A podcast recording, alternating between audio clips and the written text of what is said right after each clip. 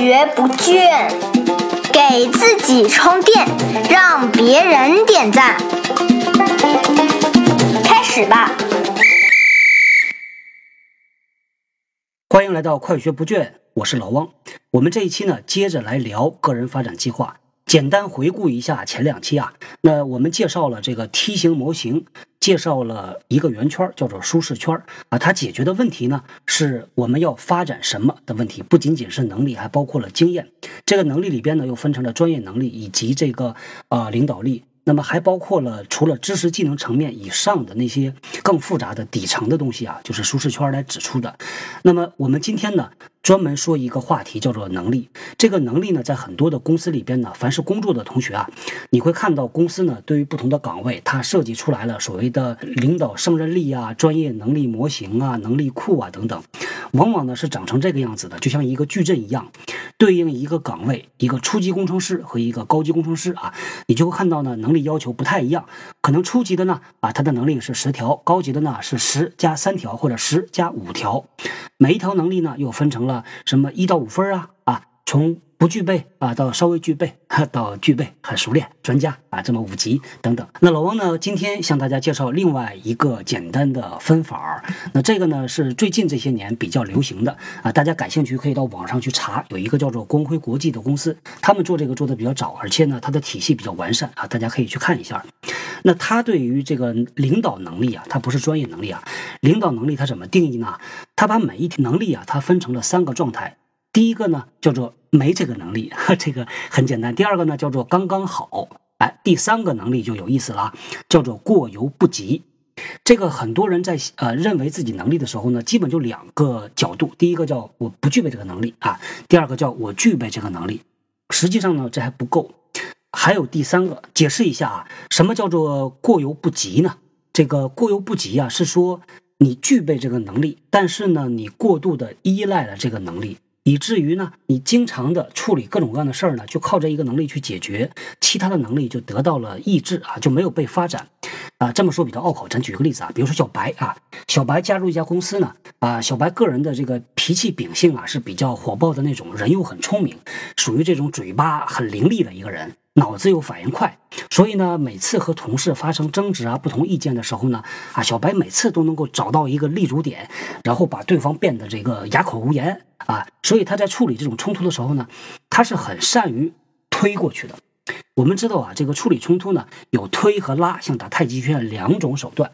你既可以用推的办法去解决，有的时候也可以用拉的办法来解决。那小白呢，啊，比较的牛，他基本上就是靠推啊，每次都能推得赢，把对方打得哑口无言。对方说算了算了，你说的对，那咱就这么着吧。那这个呢，啊，这就是小白的一个强项了啊，他很擅长做这件事儿。啊，那问题就来了啊！当一个人的能力某一方面能力很强的时候呢，他处理这种问题啊，他往往就特别依赖这个能力。所以小白每次呢啊遇到这种事儿，他就劈头盖脸打过去啊，因为他能够找到对方逻辑上的漏洞，能够把这问题解决掉啊，能够讲的这个很有道理啊，他就一直锻炼这个能力，以至于这个能力越锻炼越强。每次遇到了这种问题，遇到了冲突啊，不一致意见，他就啊这个冲过去 push 叫做推。问题来了，那他如果没有很多的机会去锻炼拉的能力啊，锻炼吸引的能力，当他碰到了一个比他的这个推的能力还要强。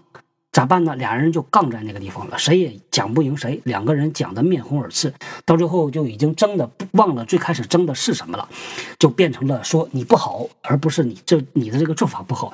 这最后就是人身攻击嘛，大家最后就是啊不欢而散。还有一种呢，把他推是推过去了，但是发现那个边呢根本不应战，因为人家可能级别比他高。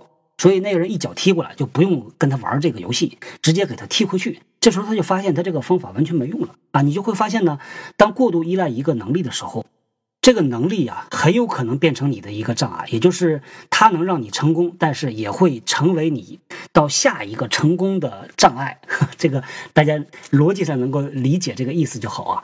这就是所谓的叫做过犹不及，这个其实是很隐蔽的。我们在以前看到有一些这个团队的主管呢，他呢做小兵的时候，他不带团队，他做事儿是又快又好。我们在领导能力上呢，同样把这种叫做啊，行动导向的动作非常快，或者叫做结果导向的，他能把事儿搞得定。无论出了什么问题，他都能够把这事儿给你搞定啊。他特别关注结果，因为他的绩效很好，所以就被提升了。他就开始带团队，开始带兵了。问题就来了啊，那么他以前呢？他的绩效是来自于他特别强的这种驱动结果的能力啊。他成为团队的 leader 之后啊，他继续依赖他这个能力，因为他觉得这东西好用嘛。我以前就是这么做的，所以我就这么要求我的团队。但问题来了，他的团队里边各种各样的可能都有。而且他属于一个新领导、新上任的，所以当他去强烈的去推他的团队，去把事儿搞定的时候呢，他没有掌握一些软性的办法，既推又拉啊，他用别的办法去管理他的团队的期望啊，去给团队做指导啊，去做辅导啊，管理他老板的期望啊，去抢资源呐啊等等，去优化他的团队的这个设置啊，他只靠这一个能力就是推啊，就是把事儿给我搞定，不管你有什么原因，反正呢我就要这个结果。